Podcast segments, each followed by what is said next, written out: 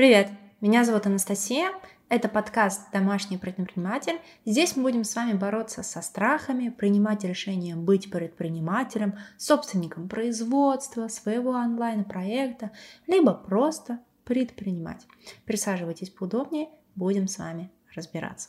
Это первый выпуск этого подкаста, который будет выходить еженедельно, и я сегодня хочу с вами поговорить о самой простой, но самой важной теме. Я предприниматель. Это та тема, которую нужно принять, нужно обсудить и двигаться дальше. Первая мысль, которую я хочу с вами обсудить, это страх масштаба. Когда мы говорим о том, что я открываю собственное производство, я запускаю свой бренд, либо я открываю свой онлайн-проект по оказанию каких-то услуг, всегда кажется, что это будет что-то большое. Если производство, то это сразу завод и от этой мысли становится очень грустно, потому что многие понимают, что нет сейчас тех средств для того, чтобы открыть этот завод, либо нет понимания, нет масштабов, нет сил на то, чтобы делать что-то такое огромное. И здесь нужно себя остановить и понять. Предприниматель – это не тот, кто открывает заводы и пароходы это тот, кто что-то предпринимает.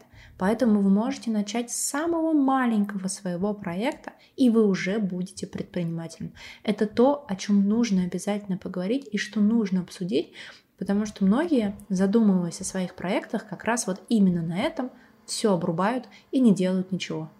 Нет масштаба, нет конкретных размеров у предпринимательства.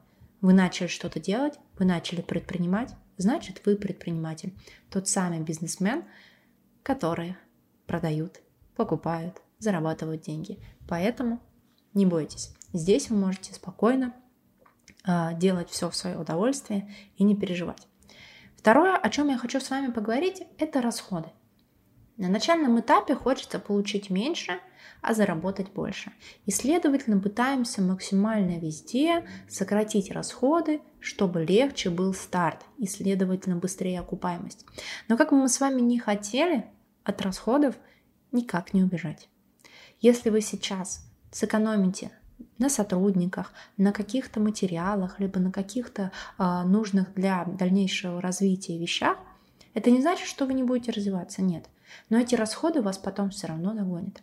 Если поначалу вы хотите, допустим, взять себе сотрудника на оплату за результат, поверьте, потом вы поймете, что вы хотите его взять на фиксированную оплату, либо оплату плюс процент, потому что оплата за результат очень часто не мотивирует людей, во-первых, работать, а во-вторых, не мотивирует работать, уделять, работать и уделять время вашему вашим заданиям.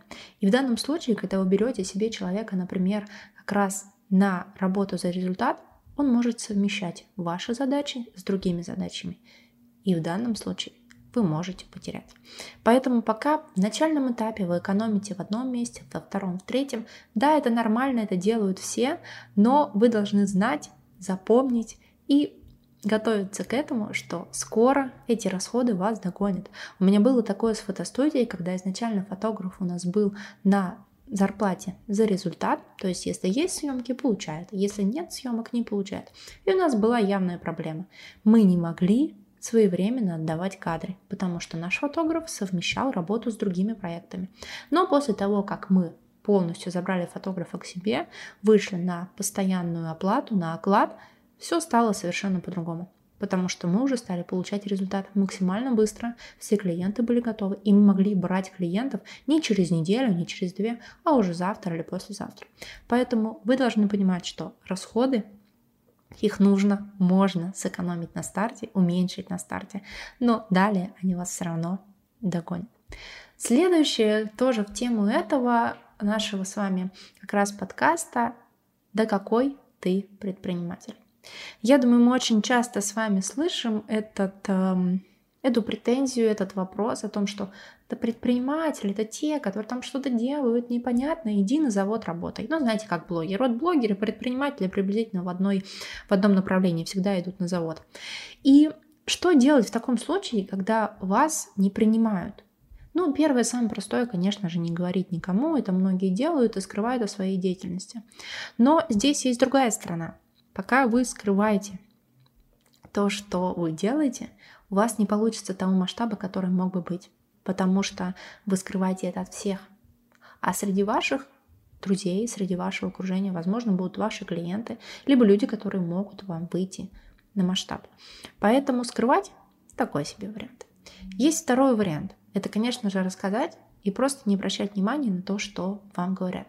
Это сложно, но нужно понять, что обычно те, кто вам говорят, да куда ты идешь, да зачем ты это делаешь, да это все не получится, да какой то предприниматель, обычно люди просто боятся вас потерять. Либо боятся того, что вы вырастете, а тот человек, который вам говорит, никак не изменится. И это на самом деле глобальная проблема у нас сейчас в обществе, что кто-то растет, кто-то не развивается, а кто не развивается, пытаются удержать остальных около себя. И как раз если вы слышите от кого-то, да куда то да зачем, да у тебя не получится, вы просто им скажете, не получится, и ладно. Но я попробовал, а кто-то нет. Поэтому бороться с э, отрицательным мнением, с негативным мнением, не нужно с ним бороться. Нужно принять то, что это будет. Это вот как расходы. Расходы будут, негатив тоже будет. Но не относитесь к нему как к негативу. Это то, что должно произойти. Оно произошло, значит, вы достигли уже определенных результатов. Значит, вы уже не тот человек, который был. Вы предприниматель. Вы сделали уже первый шаг. Принимайте это и идите дальше. И заключительная мысль, которая очень нужна для обсуждения здесь, это внезапный рост материальный. Материальный рост, конечно же, у предпринимателей всегда есть, за исключением, конечно же, убыточных проектов. И материальный рост, чем он хорош и плох. Давайте с вами обсудим. Я четко помню, когда я увидела у себя на счете одним днем 100 тысяч рублей. Это были мои деньги. Честно заработанные, это была моя прибыль. И в тот момент, я честно говорю, я не понимала, что я буду делать. Потому что 100 тысяч – это много, Сейчас ты относишься, конечно, к этому намного легче. Но в тот момент это же деньги, это первые твои деньги, это же много, что делать? Я помню, что я задумалась, что я буду покупать себе квартиру. Вот именно со 100 тысяч, хотя мы с вами понимаем, что купить квартиру на 100 тысяч невозможно, с того момента я поняла, я сейчас коплю на квартиру. Я уже тогда начала смотреть. Сразу же. И вот такой внезапный рост, он обычно мотивирует и обычно ошеломляет. Кому-то да, кому-то будет проще, кто до этого увидел такие же деньги, а для людей, как я, например, которые не буду сравнивать с другими людьми. Для меня конкретно, человека, который приехал из небольшого города и начал онлайн зарабатывать большие деньги, это был шок. Но шок, который привел к классному результату. И я очень часто э, спрашиваю людей, которые говорят, вот я хочу, чтобы у меня было 100 тысяч на карте я задаю им вопрос, а что вы будете делать, если у вас появится 100 тысяч на карте? Вот прям представьте, что вы будете делать. И обычно представление, что мы будем делать, тоже приводит в тупик. Они не понимают, а что же делать. И в данном случае я предприниматель, это как раз та же самая история с внезапным ростом. В один момент вы поймете, что у вас на карте 100, 200, полмиллиона, миллион – и все. Это другая жизнь, это другие мысли. Вы другой, я другая. Это новый уровень. И это очень круто. А сейчас уже можно продумать, а как вы будете себя чувствовать и что вы будете делать, когда у вас будет такой рост. Спасибо большое, что слушали этот подкаст. Не забывайте подписываться, не забывайте ставить лайки и добавляйте в избранные на всех площадках, на которых вы слушаете. Комментируйте, если это возможно, на той площадке, где вы есть.